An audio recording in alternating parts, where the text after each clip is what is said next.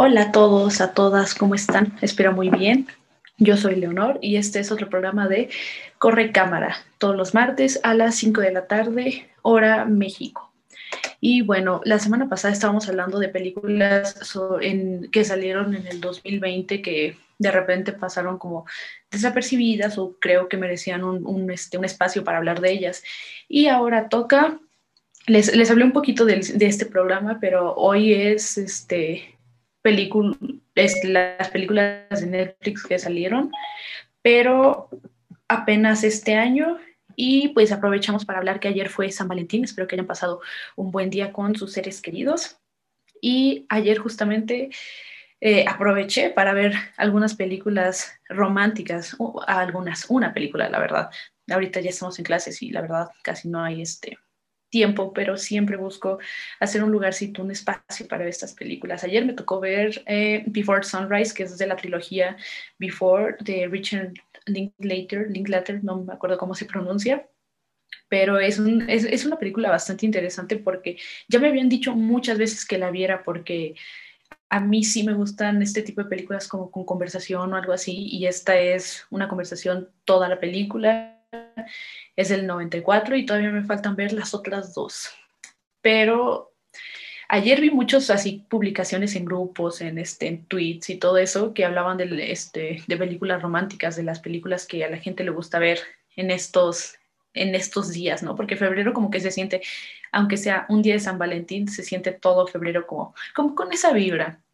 Entonces vi que recomendaban mucho o ponían muchas publicaciones de In the Mood for Love de Wong Kar Wai, que es un director, este, un director chino, y me llama la atención porque si esa película es, es romántica, tiene todo este drama, tiene estos dos personajes que, que sus parejas de repente empiezan a desaparecer y estos este, este hombre y esta mujer se empiezan a, a juntar y llevar bien y se van enamorando lentamente y se me hizo bastante a mí no es mi favorita de Wonka Wai, pero está bien hecha, creo yo.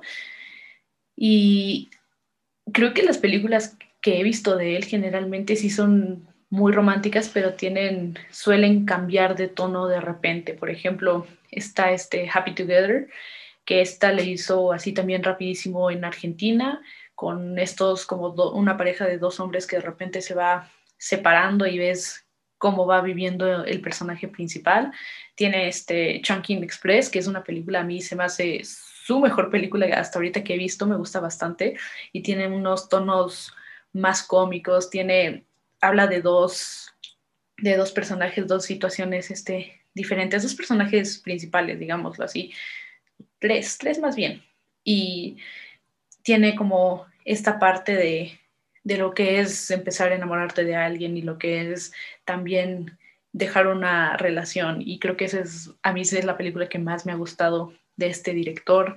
Y luego tiene como esos Fallen Angels que le hizo después, que es como la segunda parte que no está relacionada, pero es de la misma, digamos, como en la misma historia. No, no la misma historia, perdón, es como la misma estructura, tiene estos dos también, estas dos historias que tal vez no se, no se juntan del todo, pero viven en el mismo espacio. Y una vez vi un, meme que decía así como que Chunky Express es Daniel y Fallen Angels de Cool Daniel, porque se me hace, porque sí tiene como el mismo estilo, pero de repente eh, Fallen Angels tiene más cosas como, digamos, más violentas, como que más, más, no, no violentas, así como durísimas, pero sí, este, sí tiene otro tono de repente. Otras que ah, recomiendo, que por ejemplo está en Netflix, es Phantom Thread, que es un romance bastante raro. No, estoy recomendando como...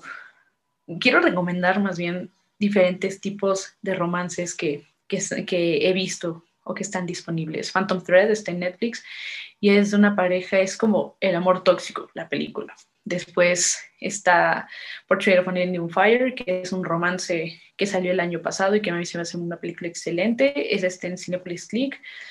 ¿Qué, ¿Qué, más da? Ayer vi que estaban recomendando Marriage Story, ¿por qué no también? Otra que vi que la gente estaba subiendo, que le estaba viendo, era Her, esta película de Joaquín Phoenix, que es de Spike Jones, de un hombre que se enamora de su computadora. Esa también vi que le recomendaba mucho.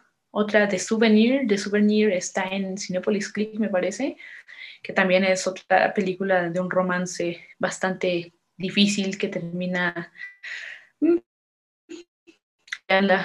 y está If Bill Street Could Talk, que creo que es una película excelente, es, es, dirigida perdón, por Barry Jenkins, que es un director que me encanta.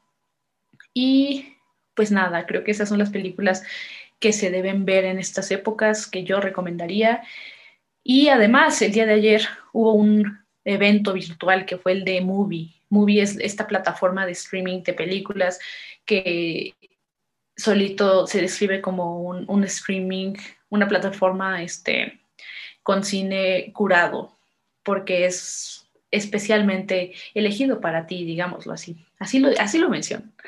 Eh, Movie cuesta 129 pesos al mes y 79 pesos para los estudiantes, que es una plataforma excelente porque tiene muchísimas películas que a veces son dificilísimas de conseguir, están muchas óperas primas de diferentes directores. esto no es publicidad, ojalá, ¿verdad? Pero creo que sí es importante hablar que ayer fue el aniversario de Movie y dieron todo el día gratis. Eso no lo sabía, si no lo hubiera dicho en el programa pasado, pero están ahorita, la película del día de hoy es You Deserve a Lover de Hafsia Hersey, es francesa. Ayer pasaron Blue Valentine, justamente en vez de poner algo romántico, ponen Blue Valentine, esta película de Michelle Williams y Ryan Gosling.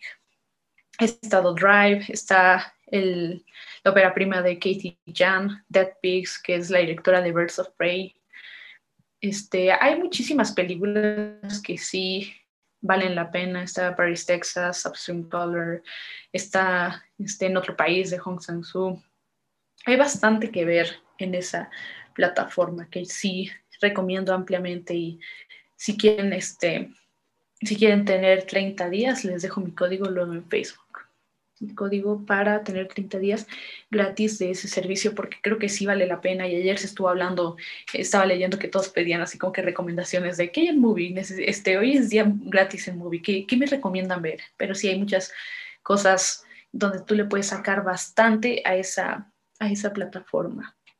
Y bueno, ya que estamos hablando de las películas medio románticas o con parejas o cosas así, ahora toca hablar de Malcolm and Marie. Esta película está en Netflix, se estrenó hace el viernes de la semana pasada, me parece, no, hace dos semanas, el viernes de hace dos semanas, estuvo, se, se estrenó en Netflix mundialmente, pero antes tuvo una semana de, de proyección en muchos, me parece que en algunas salas de cine en, Estados Unidos, con muchos este, links los críticos podrían verla sin problema para pues escribir sobre ella y después la lanzan públicamente, ¿no? Porque estos, estos críticos al principio no las... No, no, te dicen así como que vela, no la veas, sino que nada más hablan de lo, de lo general, intentan no dar como su, su opinión personal porque pues puede afectar a la película y ya cuando sale, ya cuando la gente la empieza a ver, pum, ahí empiezan todos los comentarios, todas las críticas, todos los halagos. Entonces es una cosa bastante interesante cómo funcionan, pero yo empecé a ver este, es lo que decía la gente sobre la película porque ahorita, gracias, no gracias, por la pandemia ha pasado mucho esto de que las, las, este, ciertas distribuidoras empiezan a poner las películas como en una proyección limitada en internet, ¿no? Antes de, después de los festivales, antes de los estrenos, las empiezan a poner como en internet y tú te registras y empiezas a ver la película. Lo único malo es que sí están pensadas para, para el público americano y generalmente las proyecciones son como en ese horario de Estados Unidos y son sin subtítulos, sin este sin nada. Entonces sí es como poner la atención porque tampoco le puedes regresar a la película. Creo que si le pones pausa, tienes como ciertos minutos, ciertos segundos que puedes estar en pausa para que no suceda nada. Y si se te va el internet, ni modo. Es una cosa bien rara. Entonces, esta película empecé a ver como en las redes sociales, sigo como a gente, a, ciertos críticos, a ciertos, este, ciertas personas en Estados Unidos que se dedican a trabajar en esa industria, vi que la, este, la vieron y había una, una división de opiniones terrible, así vi que alguien estaba, el primer comentario que vi, curiosamente, sí fue muy positivo, diciendo, ay no, que esta película está buenísima, que estos dos actores, este, Zendaya y John David Washington, hicieron un trabajazo y que no sé qué, que, que, pues la verdad sí es cierto, los dos actores son bastante buenos, creo que en esta película cargan completamente este, todo, pero, pero ya cuando empecé a ver también otras reacciones me, sacó bastante de onda porque justamente a muchos les gustó el guion y, y otros lo detestaron. Y pues yo me quedé como, hay cosas que no funcionan, hay cosas que sí, pero tal vez está ejecutado de una forma rarísima. Y bueno, esta película está dirigida por Sam Levinson, que es más conocido por, este, por su serie Euphoria, que esta serie es de HBO, de HBO, y tuvo un éxito terrible con este con la gente que veo, por lo menos de, de mis compañeros de mi generación, más chiquitos, más grandes, les encantó porque es una serie que sí toca temas bastante duros, que sí tiene un tono bastante oscuro, pero tiene muy buena cinematografía y todo eso. La verdad, personalmente como que a mí me gustan ver las series por mero entretenimiento, porque siento que ver una serie es, es hacer como, como cierto compromiso, porque es ver un episodio y ver otro y el otro y el otro. Y de esta serie vi, vi, vi el primer episodio y sí me gustó, pero dije como que, ay, no, o sea, es, es, una serie bastante densa que sí me dio, este, me hizo sentir algo en mi pecho, así como, uff, pues cuando, cuando me sienta con la energía para verla, creo que la veré, porque sí, sí vale la pena, sí ha estado bastante en la voz de muchas personas, sí se ha hablado mucho de ella, y pues cómo no verla, ¿verdad? Porque también tiene un buen cast, tiene... Es, es, es una de esas series que destacan por estar digámoslo así, hechas con cuidado, están, toca temas muy delicados, pero aparentemente la gente que pertenece a ciertas comunidades o que ha tenido ciertas este, dificultades, lo, la vio y les pareció bien. Y pues eso es lo que se habla de esta serie. Eh, y ese es el director, el mismo director, que también hizo una película, esa sí no la he visto, que se llama Assassination Nation, que tiene también, he visto que sus opiniones han sido bastante divididas con esta serie y pues, quién sabe, la verdad, con esta serie, perdón, con esta película y pues, quién sabe, pero muchos dicen que los comentarios que recibió esa película hicieron que bastante del diálogo de Malcolm and Marie naciera. Entonces, sí me, dio me da curiosidad verla, pero pues hasta que la encuentre, ¿verdad? Y bueno, esta película la hicieron en plena pandemia, cuando empezó este, todo este encierro. Dice, cuenta Zendaya, que es la, la actriz principal y es productora, que es el, este director, Sam Levinson, se acercó con ella y le dijo, oye, como que tengo una idea para hacer una película, es de esto, ¿qué te parece? Y que ella decía como, ah, pues, ok, entonces la vamos a hacer, o quieres que yo sea tu productora, o qué onda. Y él dijo, ah, sí, sí, sí, o sea, tú de producción, tú también vas a actuar, tú vas, este, vamos a hacer, ya está la historia, pero déjame hacer el guion. Y ella como, ok, pero sí se aventó, pero sí también fue algo que comenta que le dio miedo, porque pues es una historia que todavía no estaba escrita y que ha sido hecha, que fue hecha como en un tiempo bastante corto. Y pues he, estado leyendo como ciertos comentarios o ciertas entrevistas que, que dicen que no tuvieron tanto, tanto crew en esa película, se gastaron 2.5 millones para en el presupuesto y la vendieron a Netflix por 20 millones. Entonces yo diría que les fue bastante bien. Y pues no tenían este supervisor de guion, no tenían primer asistente de dirección, nada de eso, lo cual se me hace bastante peligroso porque pues esos puestos se necesitan por algo. Johan nos manda saludos. Saludos, Johan, muchas gracias por venir a saludar. Este, es una película hecha blanco y negro, es así, es, define el tono. El póster de repente se parece a estas películas de los setentas, estos lamas de los setentas, y pues, parece, ¿qué es lo que te esperas de una película hecha en estos tiempos? Que no tenga tantas locaciones, ¿no? Entonces eso es, es, es algo que sí cumple y pues ahí va la sinopsis, que es de estas es una pareja de una modelo y un cineasta que este cineasta acaba de estrenar su película que según esto fue un éxito y es una cosa bien este, conmovedora y no sé qué. Y le fue bastante bien, la gente le aplaudía, los críticos le hablaron bien y tiene, llega a su casa, según él quiere celebrar como esta noche especial con este con tanto aclamo que recibió con su novia y de repente la novia está enojadísima. Y es, son, es una película de pura discusión con, con ellos. Entonces, sí es casi puro diálogo. De repente hacen una que otra cosa, este, una que otra interpretación extraña, pero pues digo, cada quien. Y, y pues empieza así, todos están contentos. Bueno, más bien este tipo está contento, Malcolm está contento, Marie empieza, desde el primer momento se nota que está muy enojada, que está, este, que va al baño, que hace de comer, no le habla, no le habla a Malcolm y el otro está súper emocionado porque le acaba de ir excelente y no sé qué, ¿no? Entonces la cosa empieza cuando se, se hay una guerra como de, no de egos, pero sí sobre lo que han hecho en el pasado. Primero, algo que, que pasó durante el estreno de esta película, ¿no? Y es una, y es una pelea constante, pelea tras pelea tras pelea tras pelea, pero es, se siente como, como extraño porque es, lo trataron de hacer como monólogo tras monólogo tras monólogo tras monólogo, que sí entiendo que de repente estas peleas que tienes con la gente, con tus papás, con tu familia, con, digo, con tus papás, con tu pareja, con quien sea, son de la nada, ¿no? Que de repente pues traes el coraje atorado y, alguien explota y así, pero esta se siente muy orquestada.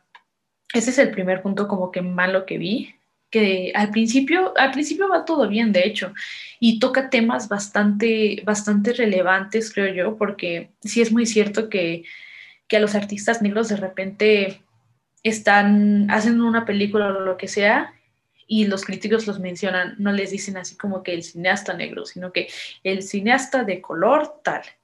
Entonces, eso sí lo voy a hablar, nada más lo único que se siente extraño es que sean palabras de un director blanco dichas por un actor negro. Entonces ahí como que, y sí hay cositas que se sienten poco naturales, no porque, digamos, sepamos eh, cómo es ser un cineasta negro, sino que hay muchos de estos cineastas que han sido, que han hablado públicamente de eso y lo expresan de otra forma o, tal vez son los ellos mismos que dicen, no, pues nosotros somos los que tenemos que hablar de eso, nosotros somos los que queremos contar nuestras historias y tristemente no nos están contratando, no nos dan este, el presupuesto, cosas así. Y pues Sam Levinson es un, es un niño de Hollywood porque pues su papá es bastante famoso, tal vez lo conozcan como Barry Levinson, que ganó, que su película Rain Man ganó cuatro premios Oscar en el 88, en el 89. Entonces, ahí, empieza bastante raro y creo que al principio sí propone cosas muy buenas porque también es muy cierto, hay un momento en el que Malcolm dice que le empiezan a decir los críticos de, oye, tú eres el siguiente, este, eres el siguiente Spike Jones, eres el siguiente, eh, Spike Jones, eres el siguiente Spike Lee, eres el siguiente, este, Barry Jenkins. Y luego él dice así como, ah, bueno, ¿y por qué no me comparan con un, con un director blanco? ¿Por qué a fuerza tiene que ser como con un director negro? Nada más nosotros estamos limitados. Y eso se me hizo un discurso bastante bueno al principio y de repente a la mitad, si la ven o la vieron, sabrán por qué se cae. Sobre todo por esa mención a Barry Jenkins bastante mm, fuera de lugar, pero a la vez entiendo que nada más haya sido como una línea que dice el protagonista por su ego, pero a la vez es algo que, que les digo, se siente extraño que esté escrita por un director blanco hacia este tipo de historias, como que hay algo no, no cuadra tan bien o no suena tan bien al momento de estar de producido y sí vi muchas referencias así como que el tipo blanco de IndieWire que me causó, ese sí me causó risa, la verdad, y luego, luego porque vi su, la reseña de este crítico y tenía como dos estrellas, una cosita así, entonces eso se me hizo muy, muy chistoso.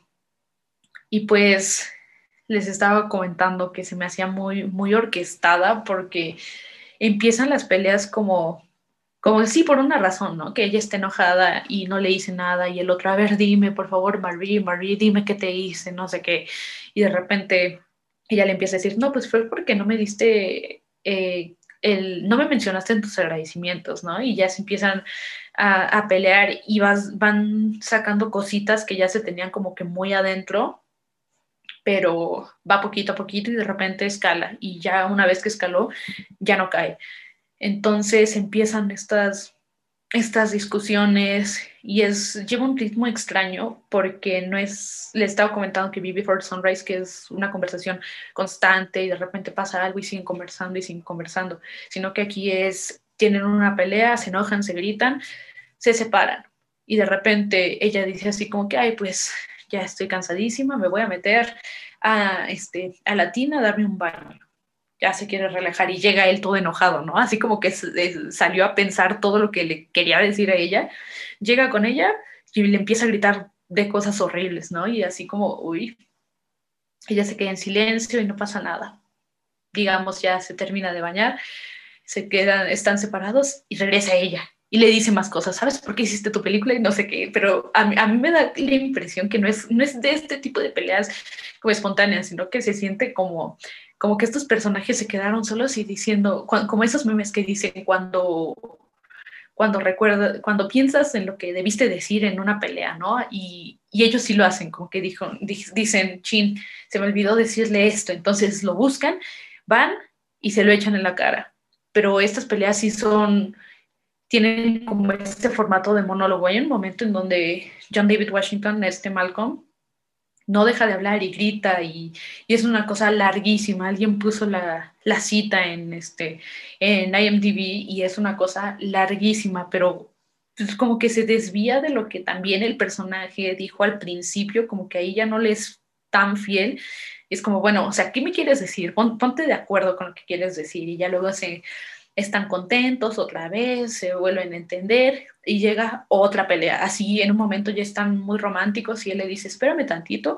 Y cuando regresa, ella está toda, este, está toda triste, está llorando, le está gritando y como que, bueno, es una dinámica extraña que no, yo no me terminé de acostumbrar y tampoco entendí porque se siente mucho forzado dentro de películas, porque en este entonces ya han estado saliendo varias películas que nada más es por diálogo y más que nada porque son adaptadas a una obra de teatro, que esta no es ninguna adaptación, no es nada de eso, pero sí se siente un poquito medio, nada más que aparentemente es una película que se hizo rapidísimo y sí se nota un poquito que le hicieron faltas como revisiones o que tuviera, estuviera más hilada de alguna forma, ¿no? Y leí mucho que la comparaban como con Marriage Story, que es esta película de Noah Baumbach, que es con Adam Driver y Scarlett Johansson, que pues la verdad no tienen nada que ver. Al menos siento que Marriage Story es una película que sí te da a entender esto, estas situaciones dentro de los matrimonios entre las parejas, como alguna persona este, la manipula o no, y cosas así. Y en este sí empiezan a tocar ciertos temas, pero es guerra constante. Marriage Story tiene una escena de unos minutos que es Scarlett Johansson y Adam Driver peleando, pero es lo único. Y esta sí es como gritos y gritos. Y siento que de repente se les va la onda y es nada más gritar por gritar que les digo, eso a veces sí pasa en la vida real, pero, pero aquí no se siente tan natural. Sobre todo, creo que esta película lo que, en lo que más falla un poquito es en esta visión del director, en esto lo que quiere contar el director. Entonces, se siente extraño que Sam Levinson quiera dar a entender que él también es un cineasta independiente cuando pues claramente es un es una persona que nació en Hollywood, ¿no? Pues, su papá tiene un Oscar mejor director. Y pues es esta constante de yo trabajé, yo, yo trabajé desde que estuve, este, de que no era nadie y ahorita estoy aquí, ¿no?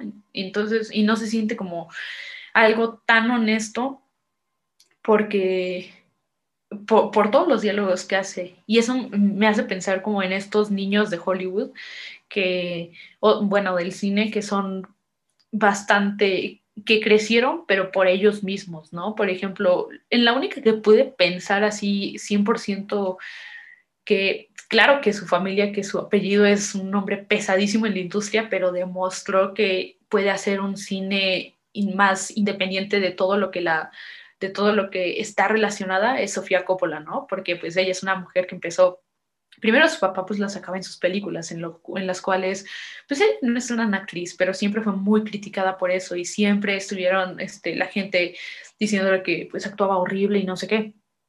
Y ella en, a finales de los 90 me parece que las vírgenes suicidas son como del 98, el 99 hizo una película con 6 millones de dólares que es digamos, es, mucho dinero, pero, pero es una película independiente al final de cuentas, ¿no? Y después hace Lost in Translation y demuestra que su cine es un poquito más, digamos, pensado, es, es un cine que ella quiere dar a entender su visión, que sí, les digo, eh, obviamente a ella le iban a dar el presupuesto que quisieran, ¿no? Porque ya la siguiente película, que es María Antonieta, que es mi favorita de ella, costó 40 millones, ¿no? Pero ella demostró que podía contar algo, ella demostró que, que podía, este, que, que tenía su vida, que tenía algo que con... un momento, me prende la luz. Y bueno, ya regresé, perdón. Este, es, es hacer como que no tienes recursos, como que no tienen nada de esto, pero, pero pues claro que sí, Sofía nunca ha negado como que quién es su papá, ¿no? Francis Ford Coppola es pesadísimo y no hay forma de que el Coppola no, nadie apoye un Coppola en la industria, pero Sam Levinson sí, sí tiene, sí, sí hay algo raro ahí de este discurso que quiere tomar en esta película por, por, por ser este, empezar de la nada y pues, pues no lo es. También vi que se me hizo muy curioso que la gente criticara mucho esta pareja de Malcolm y Marie solamente porque John David Washington es más grande que Zendaya. Le debe llevar como unos 8 o 10 años, ¿no? Pero creo que sí, eso sí era bastante necesario y es bastante, digámoslo, sí le añade a la historia porque pues este tipo es mucho más grande, tiene, digamos, es, mencionan que es un tipo rico, que es un tipo privilegiado, incluso, y de repente pues es como bien gaslighter a esta, a su pareja, Marie, porque Marie es una chava que está en sus 23, 24 años y tuvo problemas de adicción y tiene todo este tipo de, de situación en el que necesita una pareja, pero pues no sé, o sea, creo que es, es, de esas que sí, yo leí muchas, muchas reseñas que todos le ponían así como, ay amiga, déjalo, o sea, desde la primera pelea que él, digamos, le responde, es un constante que se quieren hacer daño y que se necesitan para, para enaltecerse, pues está bastante raro, pero pues e, ese es como lo que yo pensé de la película, que tal vez le hizo falta no sé, algún mensaje que quiera decir el director que sea propio de él, porque sí se siente que quiere hablar por una comunidad de cineastas, por una comunidad de la industria a la que él no pertenece. Y tal vez se debió acercar a estas personas de la industria para hacer su historia y no tanto de repente él hacer la voz que hable por todos ellos, ¿no? Como que hasta se siente no se siente bien una cosa, hacer algo así. Y pues eso es lo que yo pensé de Malcolm and Marie. Nunca, casi, no, es una película que me haya gustado, pero tampoco es una película que digo que sea terrible. Creo que a mucha gente sí le gustó porque están acostumbrados a cierto cine, tal vez en el que se hable, cuando se hable de una forma normal, un poquito más tranquila, que no sea ni puro diálogo ni puro silencio. Creo que esta es una película buena para empezar a ver un cine más limitado en recursos, hablando de locaciones, hablando de, tiempo de producción, todo ese tipo de cosas, porque pues es, es un tipo que siempre ha estado rodeado de cine, claro que sabe y que entiende el cine como medio, nada más que esta vez sí se cae por querer dar un discurso del que él no conoce como tal y tampoco se dio la tarea de investigar cómo se siente esta gente, cómo funciona para ellos. Entonces, por ahí va la cosa. Y bueno, la segunda película de la que vamos, que, que salió apenas, que estuvo bastante sonada en los premios y que está en Netflix, que estuvo, esta película se estrenó a principios de, de enero, en los primeros días de enero, en Netflix y se llama Pieces of a Woman o Fragmentos de Mujer. Este, es una película protagonizada por Vanessa Kirby y Shia LaBeouf y dirigida por Cornel Mandlusco, escrita por su pareja, que es Kate Weber.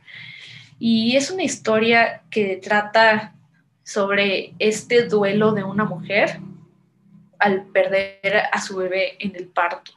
Esta película a mí siento que sí se me quedaron muchas cosas porque sí se siente eh, este, escrita de una forma muy íntima, sí se siente dirigida de una forma bastante íntima, porque este, el escritor, digo, la escritora y el director son pareja en la vida real. Entonces es una historia basada en una experiencia de ellos, que ellos también como pareja perdieron a su bebé, no sé si en el parto, no sé si has nacido, no sé si han nacido, pero se sabe, e, es lo único que dijeron, que es una película muy de ellos, pero es ficción, aunque sí les pertenece y sí es bastante íntima para ellos dos, entonces eso se me hace bastante interesante y creo que sí se nota sobre todo porque muchas veces vemos el, esto, cuando, muere un hijo, cuando se muere en el parto, cuando se tiene un aborto espontáneo, cosas así, generalmente en las películas es tal vez un recurso, es como un plot twist, es algo así, ¿no? Es, es muy raro ver como que la película se trate del duelo o que se trate mucho sobre la pérdida de un hijo, que sí sí han existido ciertas partes, pero es como un elemento, tal vez es una, una trama que está ahí secundaria y que hace que el personaje tenga, tome ciertas decisiones o algo por el estilo. Y esta película sí es completamente el duelo de esta mujer cuando pierde a su bebé. Y pues nada, esta eh, empieza muy, muy poderosa, diría yo, porque pues es Vanessa Kirby que está embarazada, le hacen su baby shower, que por cierto sale Benny Safdie, el director de, uno de los dos directores de Uncut Gems y Good Time, que a mí la verdad me encanta verlo porque se me hace un tipo bien inteligente y, muy bueno en lo que hace. Y pues nada, sale Vanessa Kirby, está, está embarazada, tiene su, como su baby shower en su oficina, está muy contenta, tiene su pareja que es el, este Shia LaBeouf, que sí se siente un raro verlo después de una polémica, que él es un tipo, digamos, de clase trabajadora y está casado, es pareja de, de Vanessa Kirby, que es una persona muy exitosa porque se ve que trabaja en un lugar bastante lujoso y, y que tiene, que es de una familia con mucho dinero, que te dan a entender desde un principio que como que la mamá no está muy de acuerdo en esa relación que tiene su hija, porque pues él es un tipo tal vez bueno para nada y como que prefiere que su hija esté mejor, aunque sabe que va a tener un bebé, que van a tener un bebé y pues ahí intenta cómo meterse, ¿no? Pero luego de este día que te presentan de, a, a los personajes, su dinámica, luego, luego vienen con el con el, este, con el parto, que es una cosa que, uy, no, todavía pienso en esa escena y, y, de verdad me dan escalofríos. Yo cuando le estaba viendo esa escena, la del parto, quería taparme los ojos por lo dolorosa que se veía, no solo porque tener un bebé, digamos, se sabe que es un proceso doloroso, ¿no? Pero por cómo está hecha. Escena de 24 o 25 minutos sin cortes. Es todo, el, bebé lo tienen, lo quieren tener en casa, ¿no? como que con una partera. Y sale, está Vanessa Kirby y Shia LaBeouf en su casa, como que Vanessa se empieza a sentir un poquito mal, le empiezan a llamar a la partera y, oye, creo que va a llegar hoy el bebé y de repente este, la partera les dice, ay, ¿qué creen? Estoy, estoy en otro parto, o sea, no voy a llegar, pero les mando a alguien que yo conozco, alguien en la que confío.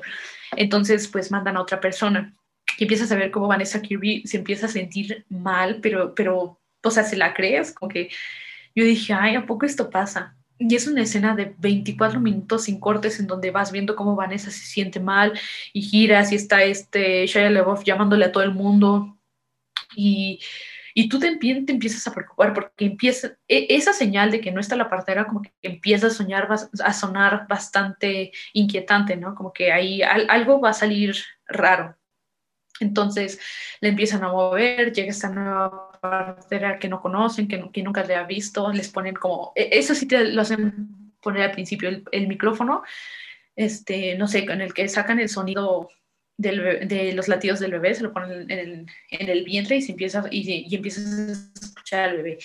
Y dice la partera, ay, suena muy bien, que no sé qué. Y, y tú ves que el, esta Vanessa Kirby se empieza a, este, empieza como a agonizar o algo así y empieza a gritar de dolor y no hay cortes y esto lo hace más tenso y ves a la pareja este moviéndose y bueno, te vamos a llevar a la bañera y comienza a sangrar y tú dices, ¿qué onda con esto? ¿No? Porque estamos muy acostumbrados o por lo menos yo he visto mucho en las películas que cuando pasan un parto generalmente es nada más la mujer se encuentra gritando, los doctores saben qué hacer, de repente sale el bebé y ya. Y parece que es un trabajo que dura unos, en pantalla ese trabajo dura unos, qué sé yo, un minuto, dos minutos, así tres exagerándolo, porque pues a quién le gusta ver a alguien sufriendo, ¿verdad? Y aquí dura 24 minutos y que eso, no sé, yo no lo sentí tan largo, pero sí, les digo, yo me estaba tapando los ojos en ese momento. Yo no, yo, yo sabía cómo así te, te dicen la película de lo que trata, ya sabes lo que va a pasar, pero no sabes cómo ni cuándo. Entonces es como esa, esa constante inquietud que tú como espectador comienzas a sentir y ese que sea un plano secuencia no, no lo ayuda para nada porque sí, sí vuelve las cosas más intensas. Eh, Vanessa Kirby para, este, para hacer esa escena, ella misma comenta que no quiso como fallarle a todas las mujeres que han tenido como un parto casero, porque ella entiende y todos sabemos que ese tipo de partos no duran 24 minutos, ese tipo de partos pueden durar horas, o sea, puede ser de 4, 5, 6, 8 horas. Y aquí son 24 que se sienten también bastante pesados. Y lo que ella dice es que ella buscó estar en contacto con varias mujeres embarazadas, con varias mujeres que habían, este, que se les había muerto su niño y entender este tipo de dolor, entender este tipo de proceso. Y justamente alguna mujer le habló para que estuviera presente en su parto, que iba a ser de esta forma. Y ella dijo, yo no quiero fallarle a ninguna mujer que haya tenido tanto la experiencia del parto como la experiencia de perder un hijo. Y lo estuve investigando y creo que le, le salió bastante bien. Yo sí creo, eh, o bueno, para mí es de mis este, de mis actuaciones favoritas, si no es que mi favorita. Tal vez no es la película que veo más fuerte para los premios, pero creo que sí merece por lo menos ser, este, ser muy vista y que la gente le aplauda a Vanessa Kirby porque hizo un trabajo excelente. Y bueno, esa escena sigue este, todo, es tenso. Cuando empiezas a ver que el dolor sigue y que de repente las cosas, la partera se empieza a poner bastante espantada, como que ahí sabes más o menos a dónde va a ir, pero les digo, tal, no sucede como, como uno se lo imagina por primera vez. Y al momento en el que corta, se me hace muy adecuado porque ya no vimos esta, esta tragedia al 100%, ¿no? Como que le da cierto respeto tanto a la pareja como al niño, como, y sobre todo a la madre, ¿no? Eso se me hace bastante bien hecho y creo que está muy bien que no hayan pasado toda esta tragedia porque se volvería un drama todavía más pesado y que sabes que existe eso, pero lo que quieren mostrar tanto el director como la guionista es la siguiente parte, que es la del duelo. Y, está muy, está bastante pesado porque termina esta secuencia, corta negro, y sale el título. Y ahí es cuando empieza el duelo, pero ya estamos en los, qué sé yo, en los 26 minutos en la película. Y creo que también es, nunca hemos visto mucho estas mujeres que cuando pierden un hijo cómo lo, cómo, lo viven al, principio, porque justamente la, la guionista Kata comenta que cuando se pierde un hijo, generalmente los comentarios que recibe es esto de, bueno, ya lo superarás, bueno, ya tendrás más hijos, bueno, este, sí pasó, pero pues tienes que seguir adelante y quieren que te alejes de esa relación con el bebé. Y ella dice, para mí esta relación con un bebé que no llegaste a conocer es todavía, y, que, sí querías, y este, y que por alguna razón ya no se pudo, es tú como madre, como una madre que sí quiso tener ese bebé, se vuelve una relación intensa. Y eso es lo que alguien, la gente luego no les dice, ¿no? porque una cosa es como ser, querer ser madre, eh, eh, tener, perder un hijo cuando quería ser madre, a perder un hijo cuando no lo querías, ¿no? Y, ella claramente sí deja, deja claro que, que buscaba ser madre y que no se pudo. Entonces se me hizo una propuesta que tal vez no había visto todavía en cine, que puede que exista, pero tal vez no conozco la película y que tiene esta distribución ahorita más masiva porque pues está en Netflix. Vanessa Kirby ganó un premio en Venecia por, por esta actuación. Y también algo que sí vi que cierto público eh, estuvo en contra es esto de que decían, ay, no, pasaron una película sobre que tiene un, un, este, un parto en casa, salió mal y pues es, manda el mensaje de no tengas partos en casa. Pero pues no realmente, yo, yo siento que sí tiene mucho que ver con esta experiencia que vivieron esta, esta pareja que está haciendo la película, ¿no? Como que no me siento quien para juzgar su experiencia ni nada por el estilo. Entonces, creo que sí es muy válido hacer esta historia basándose en, en su propia experiencia. Se me hace muy, este, muy interesante. También tiene, a, mí me dejó pensando porque durante esta película, no sé si ya la hayan visto, ¿no? Sale mucho se habla mucho como de, de, manzanas, ¿no? Que ves que la mamá empieza a comer manzanas todo el día, manzanas todo el día, siempre está comiendo manzanas. Yo al principio pensé que, por ahí leí, ¿no? Que las semillas este, de manzana tenían cianuro y que si comes suficientes te puedes, te puedes matar. Entonces cuando empecé a ver las que comen muchas manzanas, me, como que empecé a pensar en eso, de que, ay, ¿será que se quiere matar con cianuro o, qué cosa poética va, va, a salir con manzanas. Y luego pasa una escena en donde está, están, sí, sí demandan a la, partera, pero no porque está Vanessa Kirby, su personaje, creo que se llama Marta, lo busqué, Marta, no porque ella quiera denunciar a la mujer por no haber hecho un trabajo correcto, lo que sea, sino porque su familia se lo sugiere, su familia es la que empieza a tomar cartas en todo esto lo que pasó, ¿no? Y tú ves que la protagonista siempre intenta llevarlo por ella misma, no, no quiere que nadie le diga cómo llevar su duelo, sino que ella quiere hacer lo que, lo que ella siente, ella quiere intentar llevar este dolor como ella lo cree, sí se llama Marta. Este, y en esta escena es hasta como que lo vemos y deja claro lo que, lo que quiere, ¿no?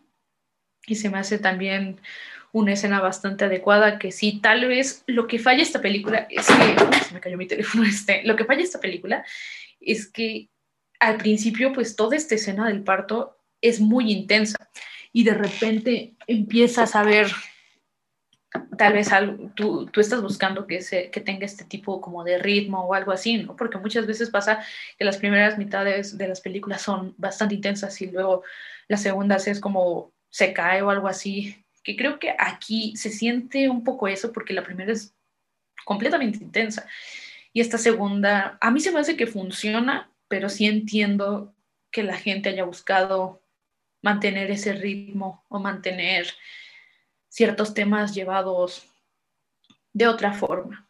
Que sí, yo, yo en esta película asisto mucho con él, pues es una experiencia de ellos, ellos que la cuenten como quieran y nosotros la recibimos porque pues es una historia, digamos, real, aunque tenga ficción, es como ellos creen que se debe sentir y se me hace una buena expresión de, de lo que es como decir lo que sientes, contar lo, lo, que te pesa a través del arte, ¿no? Como que es, esa es mi opinión en esta película, que tal vez sí tiene cositas que sí están, que podrían haberse ejecutado de otra forma, pues es necesario.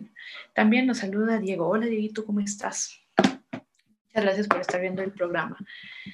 Y bueno, hay una escena que también creo se habló bastante y la recepción de esta película cambió un poquito justamente por toda la controversia que les mencioné antes de Shia LaBeouf.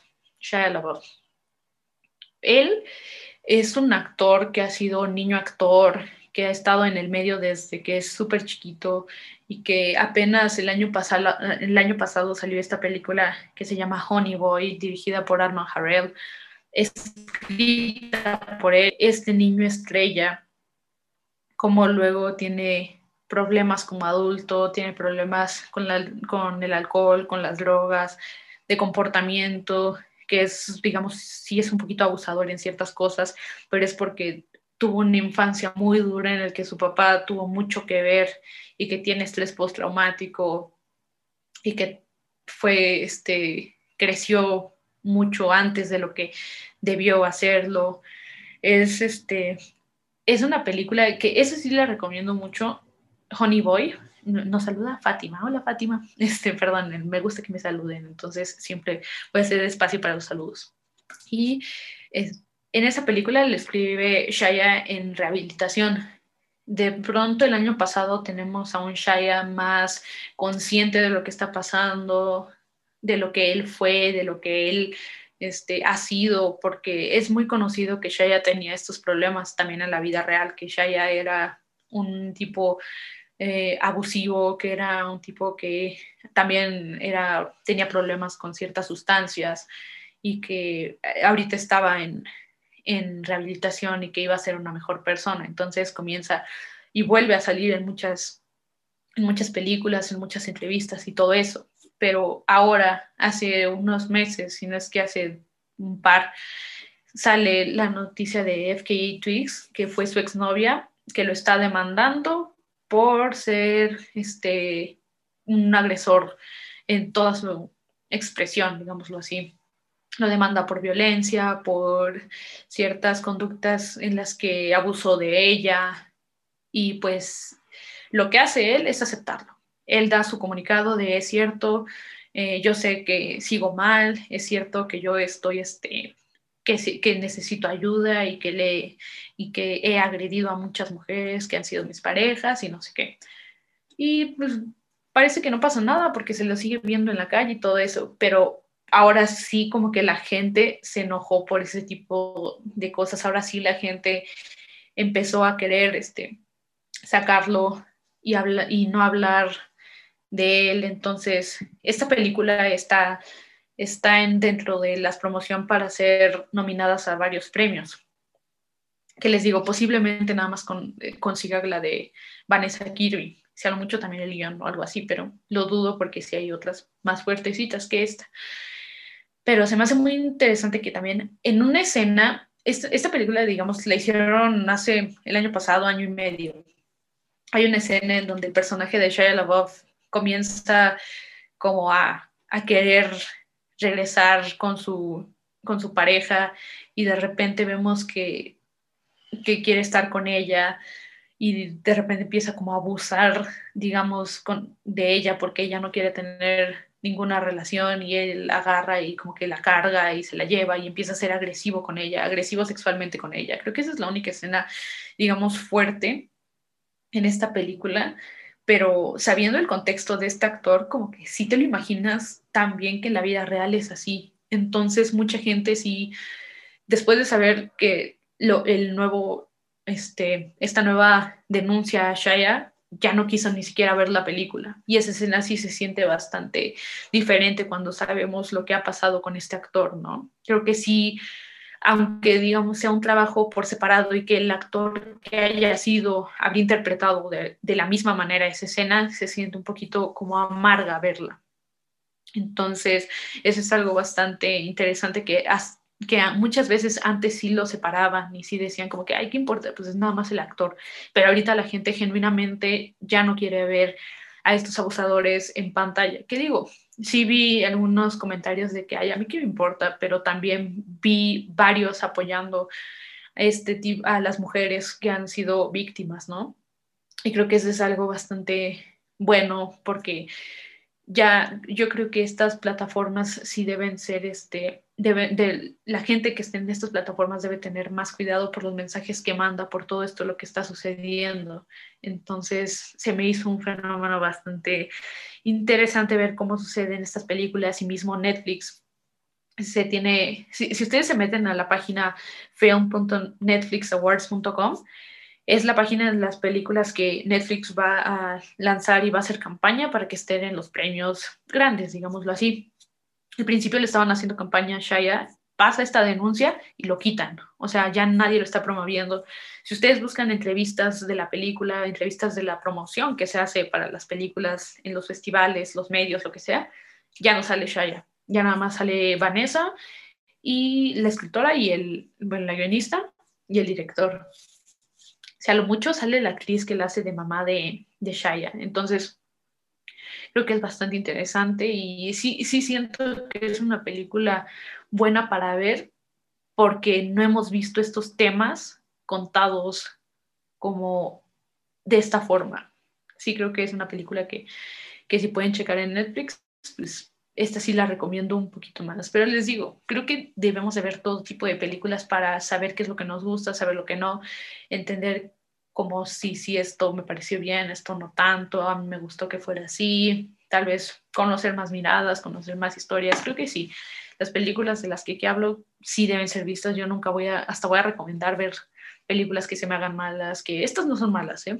siempre lo digo, siempre quiero aclarar que no, que no, que quién soy yo como para criticar este tipo de cosas, pero, pero sí, creo que entre más cosas veamos, más aprenderemos. Y ahorita que menciono este, las películas, ya para cerrar con el programa, quiero mencionar como de estas películas del, que Netflix está promoviendo para que sean las competidoras de los premios, que apenas tuvimos la competencia de, este, apenas anunciaron hace dos semanas más o menos anunciaron las películas para los Golden Globes y hay varias muy interesantes y la gente dice Netflix viene, viene fuerte este año para todas estas películas que ya saben, ya hemos visto qué películas grandes salen de Netflix, ¿no? Por ejemplo, Roma estuvo este, Netflix y ahí sí hubo una controversia bastante pesada sobre el streaming, cosas así cuando iba empezando. Después, el año pasado, estuvo también Marriage Story en bastantes nominaciones, se llevó nada más una con Laura Dern, a mejor actriz de reparto